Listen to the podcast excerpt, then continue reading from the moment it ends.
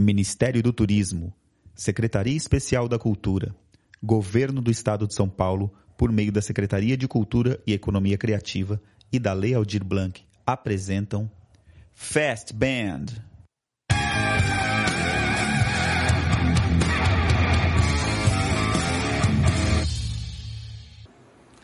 Boa noite, boa noite, sejam todos muito bem-vindos. Eu sou o Jason Menezes e estou aqui para apresentar para vocês mais uma noite do nosso querido Fest Band 2021, amplificando a cena. Aliás, antes de qualquer coisa, hoje é dia 8 de março de 2021, Dia Internacional da Mulher, e eu gostaria de parabenizar todas as mulheres do Brasil e do mundo. Ok? Estou aqui para apresentar hoje duas pessoas incríveis nessa conferência digital. Hoje é nosso, nosso sétimo, nossa sétima noite de festival, creio eu, e, é. e nossa terceira conferência digital. A conferência de hoje é com os meus queridos Fabrício Fonseca e Nani Gotardi. Estão por aí já? Opa! Boa olá! Olá! Boa noite! Sensacional! É, Para quem não sabe, Fabrício Fonseca e Nani Gotardi fazem parte aqui do nosso, nosso núcleo do Fest Band, organização, comunicação, e eles têm muita coisa para falar, muita coisa bacana para falar hoje. Então, aqui ao vivaço da minha casa, tenho o maior prazer de apresentar esses dois. O Fabrício, nosso diretor técnico, nosso MacGyver da iluminação, Nani de comunicação, de editar, é nossa rainha dos editais. E, e, e, eu vou abrir aqui um espacinho para que eles se apresentem, inclusive hoje, fazendo jus ao Dia Internacional da Mulher. Por favor, Nani Gotardi. Olá, pessoal, boa noite. Bom, eu sou a Nani, trabalho aí com cultura e comunicação já faz um tempinho, faz uns 15 anos. Em 2009 eu montei a Locomotiva Cultural e a gente começou a trabalhar tanto com projetos pré-editais, de incentivo, prêmios, etc. E também a parte de comunicação. Comunicação com relações públicas, assessoria de imprensa e, mais recentemente, uh, estratégias digitais também. É, sou do interior, não sou da região Bragantina, mas tenho muita conexão com a região. Era, eu vivia né, em São Paulo já fazia um tempinho. É, enfim, e aí, com pandemia e tal, estou de volta para o interior. E é isso aí. Seja bem-vinda, Nani. Uhum. Fabrício, apresente-se, meu querido. E aí, Jason? Oi, Nani, boa noite. Boa noite a todo boa mundo que está assistindo aí, né? Eu sou Fabrício, estou é, no núcleo do, do, do Fast Band aí de produção desde 2017. Já é a terceira edição que a gente vai aí é, realizando, né? Com muito orgulho aí e a duras penas, né? É, vamos falar um pouco por que a duras penas hoje, né, Nani? Então, é, eu sou diretor técnico, atualmente trabalho na, no coletivo Procênio, é, um coletivo de, de técnicos, artistas também, né? É, voltado para as artes cênicas, né? Atuo mais em São Paulo, nos teatros em São Paulo, e atuo aqui na região de Bragança, onde eu moro, moro em Atibaia, né? Sou aqui meio que vizinho do Jason. É, é, e atuo aqui com o Fast Band estamos tentando movimentar é, junto aí com o pessoal da Tapa, com todo mundo, a cena da música autoral aqui da região Bragantina. Acho que é isso. Sensacional. Tenho alguns lembretes aqui. Primeiro, doe para o Fundo Fast Band. Em algum momento vai aparecer aqui o Pix e vai aparecer o QR Code para você doar pelo PicPay, ok? Doando para o Fundo Festival, onde você ajuda todos os artistas da região cadastrados no nosso mapa cultural, não só os artistas, mas como também o pessoal da técnica que leva também o mundo do entretenimento nas costas. E outro grande lembrete é inscreva-se no nosso canal Festband. Às vezes tem muita visualização e pouco inscrito. Vai lá, inscreva-se, toca o sininho para você ser avisado de todas as nossas lives, beleza? Então vamos aqui para a nossa primeira pergunta. É, essa pergunta para Nani, principalmente, né? Nani, é, não é nem na real uma pergunta, é, é mais para você desenvolver sobre um assunto. A parte de é, financiamento de, de, eventos e de projetos culturais, editais, tem muita gente é, aqui na região que, que, gostaria de entrar com um projeto cultural, é, tentar edital, brigar pelo edital, saber como escrever um edital. É, e, e, aí eu queria que você falasse, primeiro, no geral, né? Como fazer, você que já, já tem, é, você já, que já quebrou muita pedra nesse caminho, como fazer e queria que você falasse também da sua experiência uh, nessa área em relação ao Fast Band. Legal. Jason, vou inverter então. Vou começar falando como que a gente trabalhou o Fast Band e tal. Aliás, eu vou falar um pouco antes até de eu entrar na, na, na parada. E aí a gente vai falando é, de, de outras possibilidades. Eu acho que é legal a gente ir para o concreto primeiro. Bom, é, retomando lá, né? Em 2017, é, o pessoal da Tapa, na unha, resolveram re realizar e resgatar o Festband novamente, né?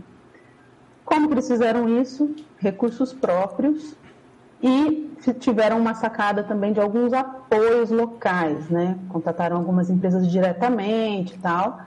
O festival rolou, o festival rolou, bandas se apresentaram, né? Foi no, no, na praça central da cidade, foi bacana tal.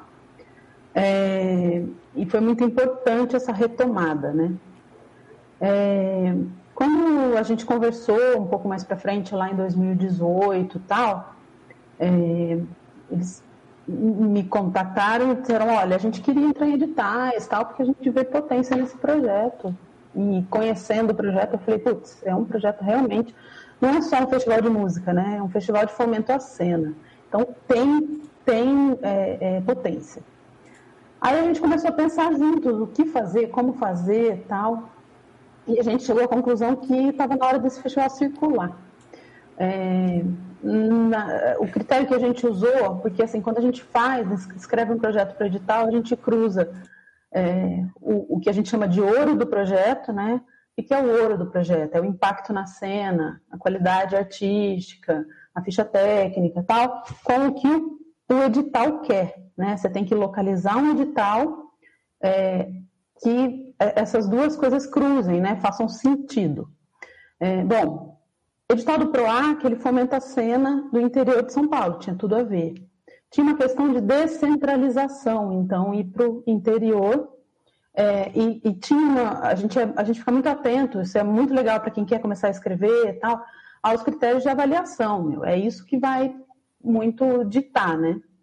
É, e aí a gente falou, meu, a gente precisa descentralizar não só, é, só que a gente precisa ficar aqui na cena, é, nas cidades em volta, tá? A gente pegou as cidades limítrofes, e algumas, né? E a gente circulou, pra, pra escreveu um projeto para o festival circular por essas três cidades. É, bom, o festival ganhou, é, além disso, né? Depois de aprovado, etc., os meninos fizeram um movimento muito interessante é, de se aproximar das prefeituras, né, embora não tenham conseguido valores em, em né, fomento em dinheiro tal, é, a gente tem que, sempre quando a gente pensa em recurso, a gente tem que pensar que o recurso não é só financeiro, né? É, o recurso pode vir em apoio de divulgação, é, troca de serviços, etc. Então, a gente é, conseguiu alguns apoios nas prefeituras locais, é, e também apoios de empresas locais. Essa é uma parceria que a TAPA vem construindo, né? É, é, edição a edição. Bom, voltando à questão dos editais, dos projetos, né? Quais os ganhos é, que o festival ganhou a partir do momento que ele passa num edital público, né? Primeiro a grana, realização, três cidades, etc. Pagar essa ficha técnica, nada de gente trabalhando de graça mais, etc. Embora a gente saiba que o orçamento da cultura normalmente ele é abaixo né, do que seria necessário para a realização. É, enfim, feito isso, tem, a gente, quando a gente lê o edital, a gente tem que ficar muito atento em alguns pontos, senão a gente acaba tropeçando. Né? Então, por exemplo, era, um, era um festival competitivo que premiava as bandas. No edital, na ocasião, tinha lá uma cláusula: não pode premiar, não pode dar dinheiro para a banda, não pode sair do, do, do, recurso público. E aí aí nesse meandro a gente vai buscando outras alternativas. Aí, aí foi nesse, é, nesse aspecto que os meninos buscaram apoio com outras empresas. É, bom, no fim, realizou-se o festival, teve uma exposição de mídia, as empresas, é, algumas empresas né, firmaram essa parceria, é, e o público voltou os olhos, né? A cidade voltou os olhos para isso, as bandas começaram a se envolver novamente e tal, já isso já estava sendo costurado desde 2017, mas puxa, um festival com maior estrutura, circulação, uma tenda montada circo em cada cidade, né? É, equipamento de primeiríssima qualidade, Fabrício aí arrasando na técnica e tal. Enfim, você vai, é, você vai criando um ambiente de, de profissionalização para a cena, né? É... Depois disso, uh, a gente é, tinha uma cláusula no, no, no, projeto que a gente não poderia escrever de novo no PROAC aquele ano. Essa cláusula caiu, ela não existe mais. É, e depois de um ano, né? Então, passado dois anos, a gente falou, bom, vamos retomar a, a questão do PROAC, que é um edital que serve para esse projeto agora, né? Os projetos vão se modificando, tal, mas enfim. Vamos lá. E aí, é, tempo de pandemia, via Lei Aldir Blanc, e que tinha um recorte, né? A, a Lei Aldir Blanc, ela recorta essa questão de mitigar o, os efeitos das, da pandemia, né? Para o setor cultural. E isso veio de encontro exatamente ao que o, ao que o estava querendo fazer. Eu me lembro do Fabrício especificamente, assim, todos, mas o Fabrício na fala dele dizendo, meu, a gente precisa fazer alguma coisa, tá todo mundo sem trabalho, tal, como é que a gente vai se movimentar, não sei o quê. E a gente começou a se debruçar sobre o projeto, ver por qual caminho a gente ia tomar, tal. É, e aí a gente falou, meu, a gente precisa ganhar esse edital e a gente precisa multiplicar esse valor, porque muita gente precisa ser beneficiada disso aí. E aí a gente começou a desenhar estratégias dentro do, dentro do edital, né? O que a gente chama de produtos culturais, é meio estranho esse nome, né? Mas os nossos produtos culturais, entre eles, além da mostra, que deixou de ser competitiva, porque nesse momento não tinha nenhum sentido ela ser competitiva, tinha mesmo que ser colaborativa, fortalecer, incluir, etc.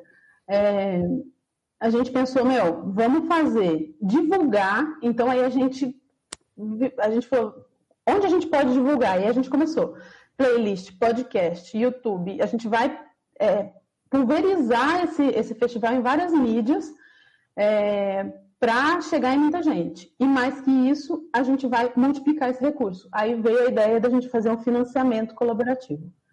É, esse, esse, esse projeto, a gente concorreu mais ou menos com 400 projetos, ele ficou em 22º lugar. É, eu atribuí e eu atribuo essa boa colocação a essa, esse casamento de objetivos do festival com o edital. Então, assim, uma dica que eu dou, na hora de escrever o projeto, óbvio, você não vai transformar o seu projeto e fazer uma coisa que não tenha sentido.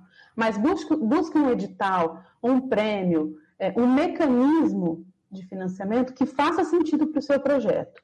Mas também fique atento ao que está lá no, no, nos critérios de avaliação, né? Tem, tem que combinar. Bom, é, mais ou menos por aí. É, Jason, se eu estiver passando, você me corta. Bom, falando agora, né? A gente falou um pouco do, do da experiência Fast Band, né? Eu acho que tem uma outra última coisa para a gente pontuar é que a gente o, o impacto ele é é, regional e setorial, né? Então, é, ele é do, dois afunilamentos, né? Dentro do, da região Bragantina, mas dentro do setor musical. E, enfim, esse foi bem um, um escopo que a gente é, escolheu e, e, bateu muito nessa tecla. Agora, a gente indo um pouquinho para a questão é, dos mecanismos de financiamento gerais, assim, né? Contei um pouquinho da experiência, agora vamos lá. A gente pode acessar diversos tipos de mecanismos, eu vou citar para vocês alguns. É, os é, primeiro, assim, a gente pode acessar é, mecanismos públicos, privados ou mesmo colaborativos, que é o caso da nossa vaquinha virtual que a gente está fazendo. É, dentro dos públicos e privados, por exemplo, existem editais públicos e privados. Eles podem vir de empresa, eles podem vir do município, do governo do estado, federal e internacional. A mesma coisa com fundos. Né? É, uma outra coisa que é muito interessante é, o, o, gestor cultural, o produtor observar, né, o artista, quando ele estiver pleiteando é, um, algum mecanismo, é ele pensar: é, o meu projeto tem algum cruzamento com outra área? Porque, vou dar um exemplo: é, um projeto cultural que tem impacto com, é, em adolescentes, muito impacto. É, por que não acionar o fundo da criança e do adolescente? É outro jeito de escrever, é outro jeito de, de, de, tentar acessar aquele recurso, etc. Mas a gente, a, a cultura anda bastante sucateada, etc. O verba para a cultura está tá cada vez mais escassa, então a gente tem que ser criativo na hora de buscar esse recurso. Né? E uma outra coisa, é, falei dos prêmios, né? É possível também pleitear emendas parlamentares, então, se você tem proximidade de um vereador, etc., chega junto, desenvolve e tal, para que ele possa captar esse recurso e, e, você apresentar o seu projeto. Aí é uma articulação política que tem que ser feita, né? No bom sentido, né?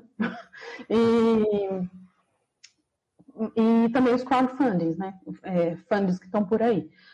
É, e todos esses mecanismos, eles podem ser combinados. Não sempre, tá? Tem alguns editais, algumas leis, etc., que eles, elas pedem exclusividade, outras não.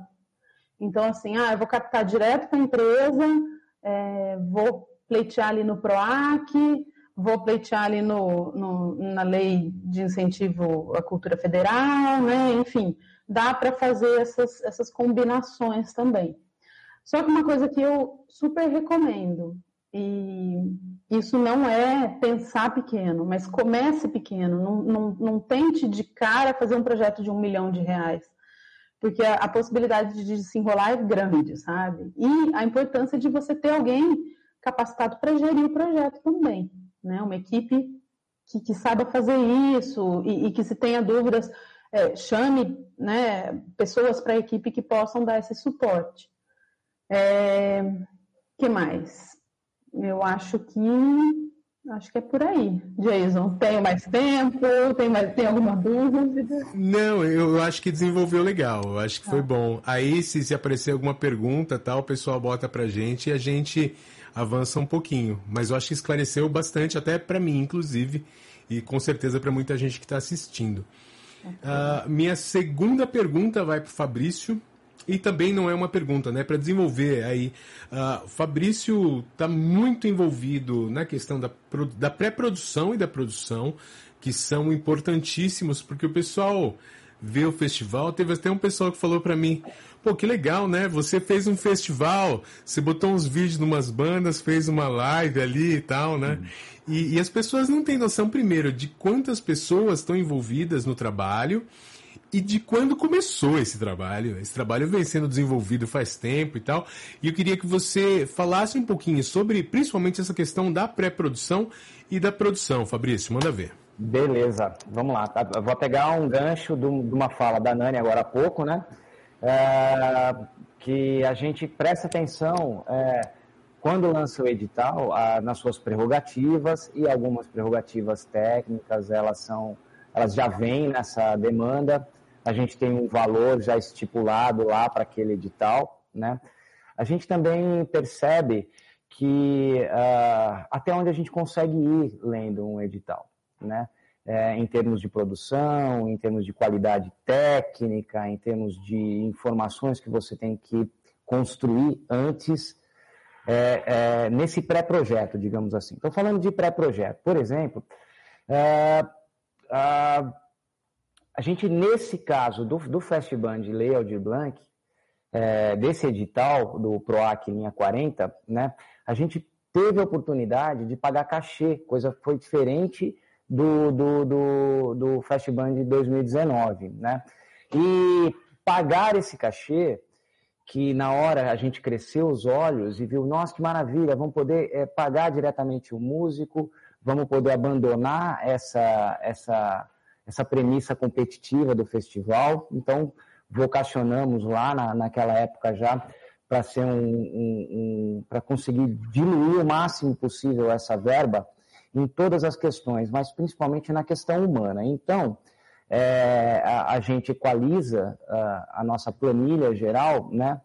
É, primeiramente com, com essa questão humana e levando-se em consideração tudo que precisa ser é, é pensado com antecedência é, de estrutura técnica, de tecnologias aplicadas, de staff, de equipe, de cronograma. É, tudo isso tem que ser desenhado antecipadamente. As plantas, caso, por exemplo, em eventos 2019, a gente desenhou, a, a, antes mesmo de entregar o, o projeto para ser é, para o PROAC, é, no projeto de 2019, a gente já desenhou plantas de estruturas metálicas, plantas de som, a planta do próprio circo. Fizemos já a, a adequação às regras que a gente precisava para conseguir os documentos. Lembrando que eventos ao, ao, ao, é, ao vivo, ao ar livre, com plateia, precisa de toda uma documentação técnica, né? Precisa de engenheiro assinando a, a, as instalações temporárias todas, como a lona de circo, como o palco, estrutura de luz, de luz, não só engenheiro civil, como engenheiro de elétrica também, né?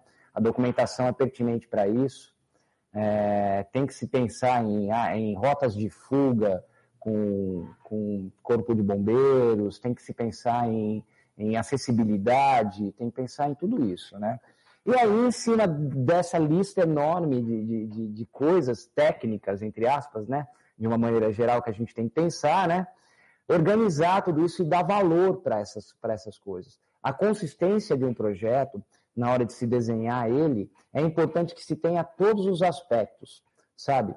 É, que seja eficiente na, na, na sua, na, no seu foco para quem você está desenhando esse projeto, para que tipo de público, qual é a tua arte, qual é a área que você abrange, mas também ela, ele tem que estar tá consistente nos valores empregados é, na estrutura como um todo. Vou dar um exemplo. Imagina que você esqueça na tua planilha principal dois ou três itens que pesariam demais é, no orçamento.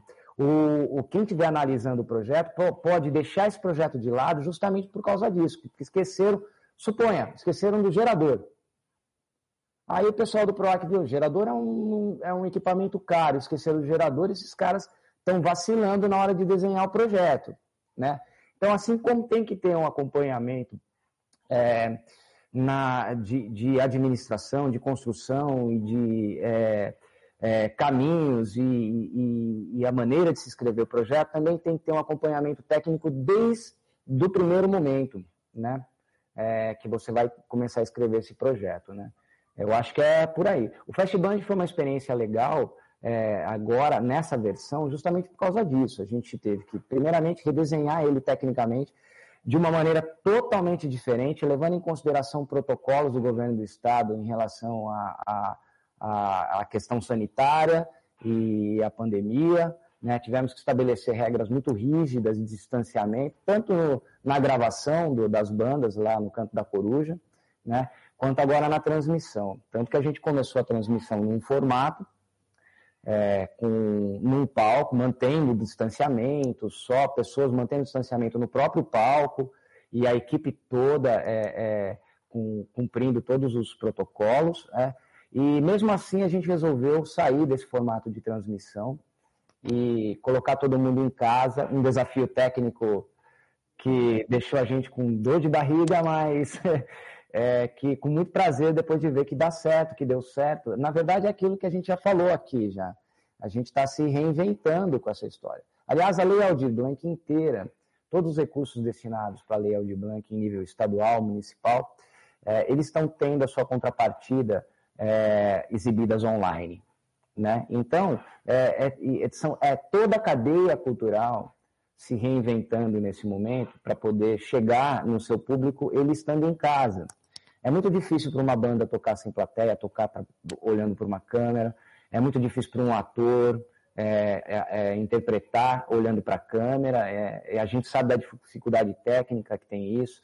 Nesses detalhes que a gente pensa também, como construir é, tecnicamente uma transmissão de maneira que quem estiver envolvido na cena dela esteja sentindo a energia é, que a plateia nos daria se fosse um evento com plateia ao vivo, né? Acho que isso que é importante. Enfim, o recado que eu deixo aqui, a premissa que eu deixo é que é, quando for pensar num projeto, é, traz para perto de si é, a, o esforço de profissionais da área técnica é, para poder auxiliar em todos os processos já logo de cara. Acho que é isso, Jason. Muito bom, muito bom. É, aproveitando a sua resposta, Fabrício, você falou agora no final é, da, da, área técnica, né? E do, do, do, quanto a área técnica é importante, porque muita gente acha que a, a, esquece da área técnica, né? Porque não, não aparece normalmente, né?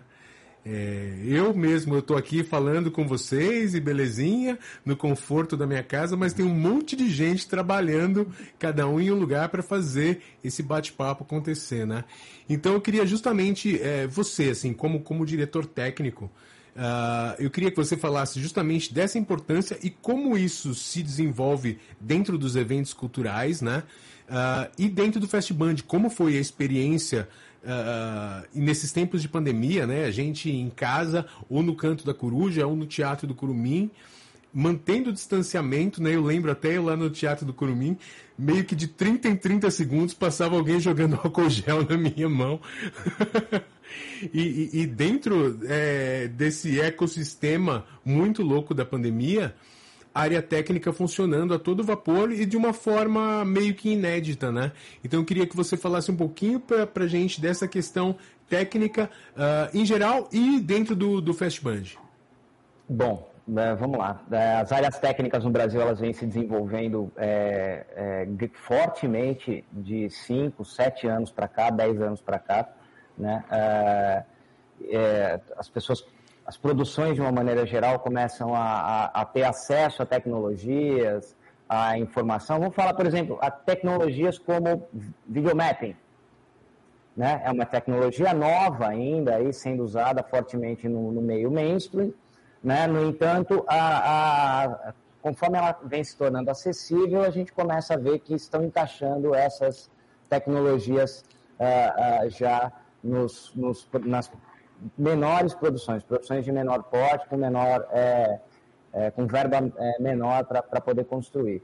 Os técnicos é, no Brasil são muitos e são muito esquecidos. Eu faço parte de alguns alguns movimentos que de, de, de apoio a, a, equipes técnicas, né? Dentre eles o movimento SOS Técnica de São Paulo, né? É, o pessoal da Graxa, o Camisas Pretas, né? É, e, e, assim, essas pessoas também estão, estão se adaptando. Quem já era do audiovisual, né? quem já era videomaker, quem já trabalhava com, com, com, com essa parte, é, tá com a agenda super lotada, né? Mas camareiras, é, maquinistas de teatro, o pessoal Hold. da bilheteria, holding, então, né? Esse povo está sambando. Eu, a, a, gente tenta, de uma maneira, é, de, de, certa forma, conseguir trazer essas pessoas para todas as produções, né? Mas nem sempre a gente consegue, né? É, como, como, a gente fala, o valor para a gente poder pagar cachê, às vezes não, não, não, não, chega naquilo que a gente precisa, né? É, mas, assim, por exemplo, no Fast Band, alguns números que eu vou citar para vocês, né? Só de staff, a gente está trabalhando com mais de 40 pessoas de maneira direta, com pelo menos 15 pessoas desde outubro do ano passado, sabe? Dessas 15 pessoas, dessas 15 pessoas, nós temos aí 5 pessoas, mais ou menos 10 pessoas aí é, da área técnica, que a gente já vem conversando entre fornecedores e equipe propriamente dito, né?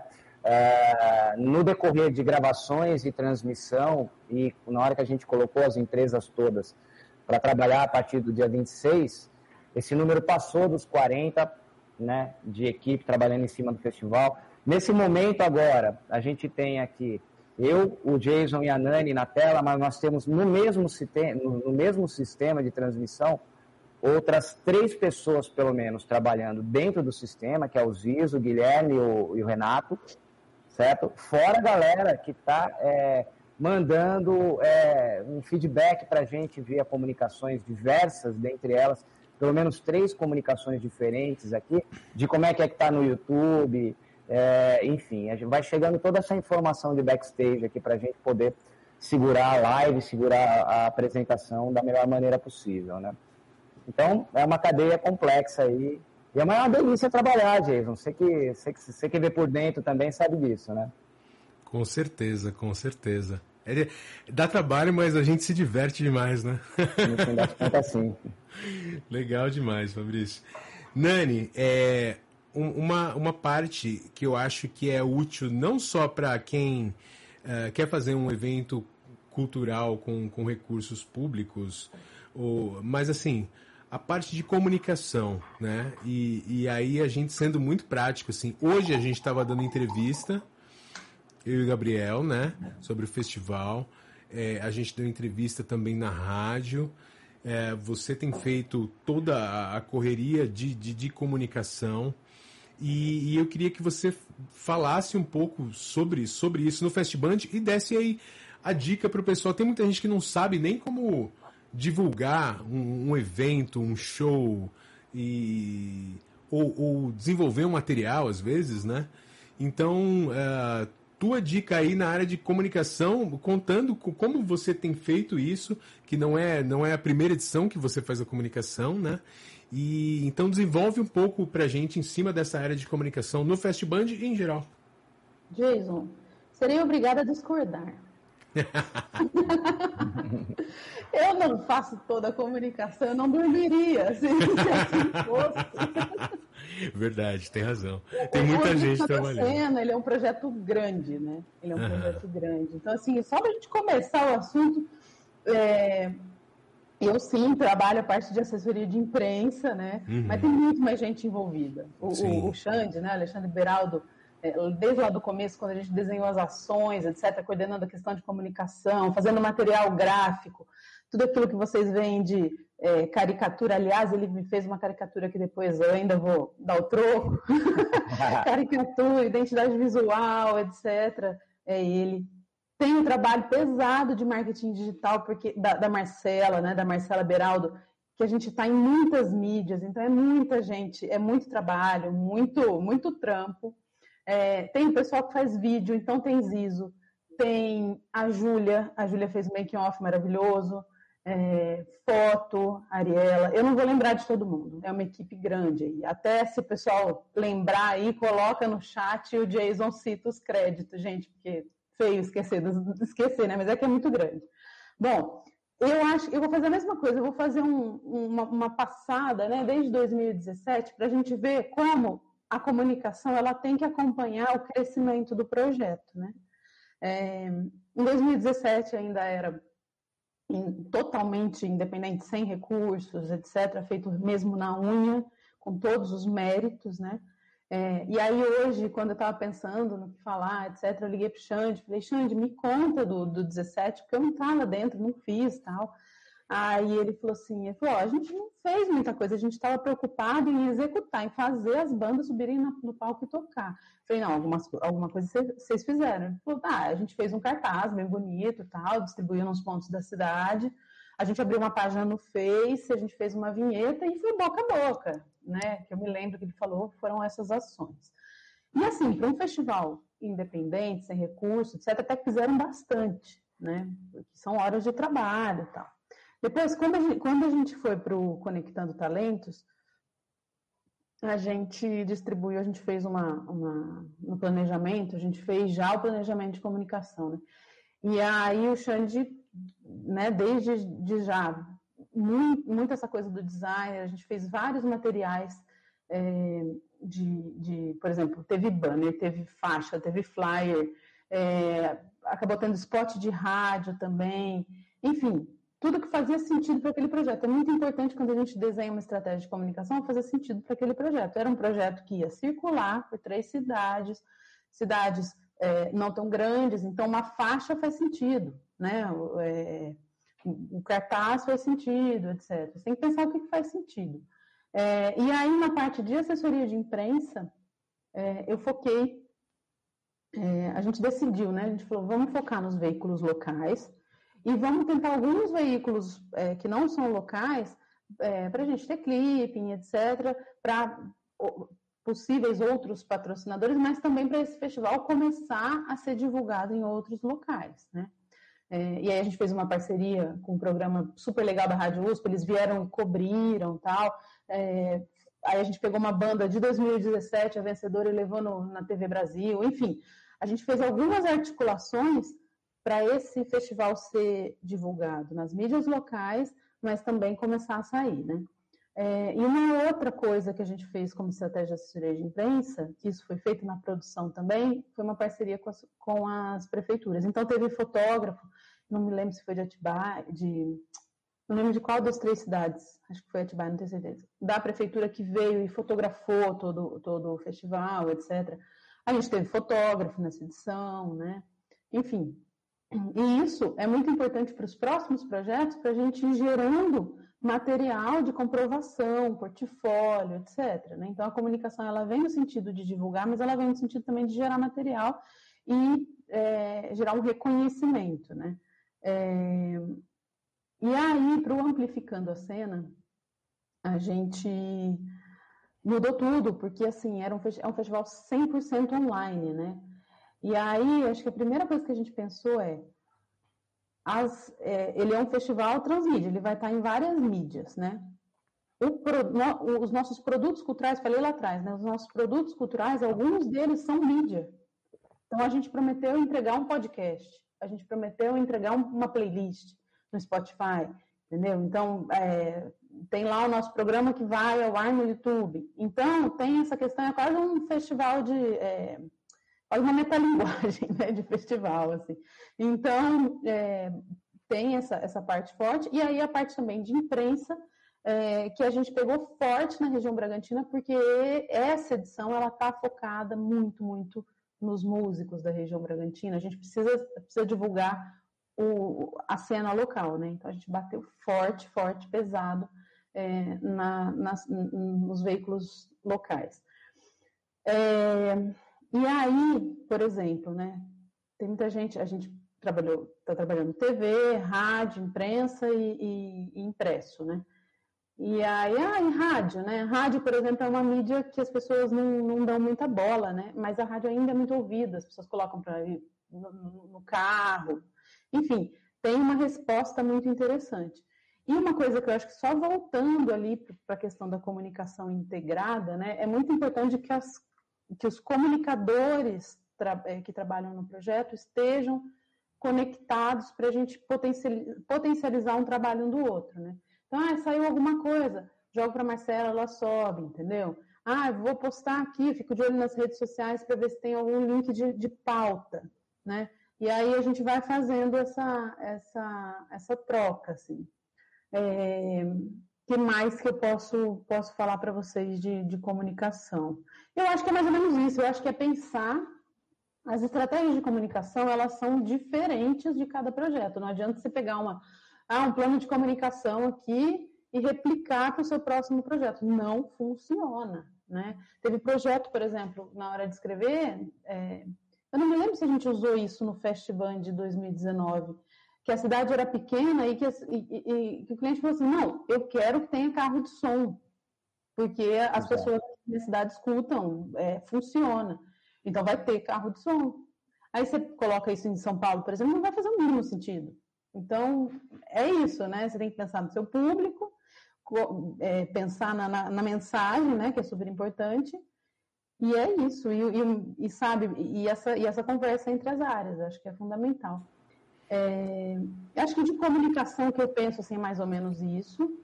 Tem uma coisa que eu queria falar, que é puxando a fala do Fabrício, é, a importância da, da equipe toda tá, tá azeitada, sabe? Da equipe toda tá em. Porque, assim, num festival, festival, projeto cultural, etc., quando ele é maior, etc., tem dias que um tem que salvar, salvar o dia do outro, né? Porque assim, enfim, o Jason foi papai no dia da estreia do festival e esteve uhum. presente, mas poderia dizer, gente, não vou. Né? então, assim, é, é, essa, essa afinação da equipe é muito importante, né? É, a gente pensa também já no, no, no, relatório final e pensa só falando uma coisa de produção aí, o relatório final é super importante, não o relatório em si mas assim, a gente se atentar, quando esse projeto sai do papel, na hora da execução, quais os, a, as vedações do, do, do, do edital, ou do prêmio, etc., para você não se complicar lá no, lá no final, né? Então, e pedir relatório. Você vai pedir relatório para o pessoal da, da imprensa, o pessoal que está fazendo marketing digital, para somar as fotos, os vídeos, para você somar todo o material e conseguir comprovar que você executou esse projeto com dinheiro público da maneira que deve ser executado, né? E, enfim, só é que isso ficou quando, quando o Fabrício estava falando, tal que é importante ter uma pessoa, uma pessoa não, uma pessoa, equipe, o que seja, pessoas da técnica lá no começo é, na verdade, o ideal é você ter, compor uma equipe, mesmo que seja um núcleo duro um pouco menor para desenvolver esse começo do projeto, de áreas multidisciplinares aí, complementares, né? É isso, assim. Legal, legal. Quero aproveitar aqui o gancho para mandar um abração para o Alê Beraldo, para Marcela, para a Júlia, galera aí que, que, que rala e acaba não aparecendo. Aliás, cenário lindo aqui que eu já peguei para mim. Isso é coisa do Alê. É, vamos lá, gente. Estamos já no finalzinho da nossa conferência de hoje. Eu queria fazer uma pergunta para cada um, coisa rápida, tá? É, primeiro para Fabrício, como foi a evolução da cenografia desde 2017 no Fest Band? É, então, já falando do Xande Beraldo aí, né? Lá, na, lá em 2017, a gente foi para o palco da, da, da, Prefeitura de Perdões, né, lá na Praça de Perdões, e lá a gente já se preocupou em trazer uma identidade visual que tivesse a ver com a cara da cena da música independente daqui da região, certo? Então, é, de, de, lá até agora, é, acho que a gente vem é, evoluindo nesse sentido, em trazer, conforme a, a, gente traz um, um produto cultural, um artista para cima do palco, ele vai deixando, digamos, ecos cenográficos para a gente, insights cenográficos, que a gente vai compondo a cenografia do próximo projeto. Amplificar a cena trazido por um trator, essa ruralidade que a gente tem na música é, daqui da, da, da, da, região, né? Foi uma coisa pensada para a gente poder mostrar para o público não só a música, né? Mas aonde essa música está sendo tocada, né? Em que lugar que essa música está sendo tocada, né? Então essa assinatura de ao mesmo tempo trazer a ruralidade, mas de uma contemporaneidade tanto técnica, né? Quanto cenográfica também, visual, né? Eu acho que o Xande, ele entendeu e a gente tem feito uma parceria muito legal nesse sentido aí. E assim, é uma coisa que tende a crescer e vamos crescer nesse sentido aí, cada vez mais deixar ambientalmente falando, né? Bonito, seja online ou seja presencial. Sensacional, sensacional. Nani, uma pergunta que apareceu, mas assim, é fogueira total, assim, provavelmente é, é um troço muito. Existe uma quantidade média de editais públicos estaduais que são lançados por ano? Eu vou falar direto. Não. Por que não? não, por que não? É, primeiro a gente, assim, qual estado? Mas não é essa a questão. É, a questão é, a gente, a cultura, todo ano a gente depende do orçamento que vai ser destinado para a cultura. Entende? É, essa é uma das, um dos componentes que vão definir a quantidade de editais, ou quais editais, etc. Na verdade, quais editais, é, quem define é quem está ali é, é, desenhando esses editais, e isso é, depende diretamente da, da política é, cultural que está sendo empregada, dos valores que essa política cultural é, pública tem, etc.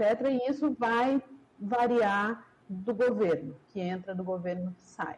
Isso é, isso é, é, é, é irremediável, né? porque vem é, é, do conjunto de valores de quem está desenhando isso aí. Uhum. Mas, gente, é fundamental a mobilização dos setores e do setor da classe artística para pleitear mais recursos, para mostrar o quanto isso é necessário, para mostrar o quanto é, a cadeia de economia criativa movimenta dinheiro, mas movimenta empregos, né? Mais do que dinheiro, movimenta empregos, muita gente sobrevivendo disso tal. E aí, desde o musical até o, o, o tiozinho do realejo, né? Então, assim, é, eu acho que é, é, de uns tempos para cá, eu acho que essa questão do público, do privado, etc., ela tem sido amadurecida um pouco. A gente sabe das polaridades políticas, etc., mas eu acho que o brasileiro, no, no, no sentido geral, foi obrigado a, a, fazer esse exercício de reflexão e as classes, até por uma questão de necessidade, né? Agora na pandemia isso agravou tal. A Lei de Blanc ela só saiu do papel porque teve uma pressão é, é, e uma construção muito bonita da, da, da, classe, né? E eu falo que a Lei Aldir Blanc ela, ela deixa um legado muito importante, muito importante, sabe, de união da cena, de união das cenas, né? Sim, então, sim. eu acho que é isso. Mas não, não tem uma quantidade média. Aliás, os, os, editais mudam, né? Então, é isso. Tanto é que o edital do PROAC 2019 ele não existe. Ele existiu aquele edital do PROAC nunca mais. Ele era um edital de novos Nossa. talentos, acabou, uma vez. Pá. Nossa. Então é isso. Entendi. Legal. Gente, então eu queria primeiro agradecer vocês, é, dizer que é um prazer poder trabalhar com vocês mais uma vez aí, né? É, é dar uma satisfação muito grande mesmo, confiar no trabalho de vocês, não só de vocês, e aí quero aproveitar para homenagear todo mundo que está por trás trabalhando e que já trabalhou e que ainda vai trabalhar, né? Mas é muito bom trabalhar com. Eu já falei isso, Fabrício, e, e, e para o Biel também. É muito bom a gente trabalhar com gente em quem a gente confia. E, e, aí fica fácil, por mais difícil que seja, né? Então eu queria ouvir aí de cada um de vocês as suas considerações finais e sua despedida para poder apresentar a conferência de amanhã. Fabrício? Bom, é, antes de mais nada, queria, é, que nem o Jason, agradecer a todo o núcleo do Festband, principalmente a toda a cena da música da, da, daqui da região Bragantina, né? A gente tem muito talento, cara, muito talento sem oportunidade para tocar, né? Vamos dar espaço para eles. Queria agradecer cada técnico, cada pessoa, em especial o pessoal lá do Canto da Coruja, equipe formidável. Vamos costurar muitas coisas juntos aí com essas, é, com essas conexões que a gente fez agora nesse projeto, né? É, e queria, é, primeiramente, falar que a gente está muito, mas muito longe ainda da nossa meta do Fundo Festband, sabe? A gente às vezes deixa de fazer uma iluminação mais sofisticada, uma parte técnica mais sofisticada para poder sobrar dinheiro para os cachês, para os artistas e para os técnicos, né? E maximizar esse alcance em cima do projeto é, Amplificando a Cena é, é, é o fundo Festband, gente. Sabe? A gente poder falar com orgulho aqui que o empresário, que o comerciante local pagou um cachê para um músico que ficou de fora, para um técnico que ficou de fora, sabe? A gente não conseguiu mobilizar as, é, os comerciantes e os empresários da região da mesma maneira que a gente mobilizou e sensibilizou as pessoas, sabe? Então, é, eu deixo como uma última mensagem aqui, um apelo mesmo para valer. Estamos muito longe da meta do Fundo Festband. Se o empresário doar alguma coisa, a gente vai falar ao vivo que ele doou, sabe? E esse dinheiro vai chegar na mão de quem não pôde, que, que, quem não pôde ser atendido aqui com, com esse projeto, sabe? Então é isso que eu queria dizer. E mais um abraço e um beijo para todo mundo. Valeu, Nani. Bom, eu queria agradecer, agradecer a parceria, Fabrício, Jason, todo mundo, a equipe toda. É... Eu ia falar do fundo. é isso, gente. Né? Empresários, mas também pessoas físicas, os fãs das bandas, sabe, gente? Agora é a, hora, é a hora que o boleto vai chegar para os músicos que não estão fazendo show. Então, músico, técnico, etc. É isso, gente. Somar e, e seguir. Perfeito, perfeito. Muito obrigado aos dois. Gente, Doe Profundo Fest Band. É, a gente quer atingir nossa meta para depois dobrar a meta. E é isso aí. Mas falando sério, músico tem que comer, músico tem que pagar conta. E não só músico, mas a técnica, toda a galera, tá? Uh, então, assim, me despedindo de vocês, gostaria de convidar vocês para assistirem amanhã a conferência digital, amanhã, dia 9 de março, às 20 horas, também com o meu querido Raoni Franco. Vai falar sobre EAD, aula de música na pandemia. Vai ser muito legal e, e, e o Raoni é um cara que tem muita coisa para falar. Acho que vai ser incrível. Então a gente se vê amanhã às 20 horas. É, eu sou o Jason Menezes, agradeço todo mundo que participou, agradeço a todo mundo que está com a gente nessa empreitada e é isso aí. Pode rolar.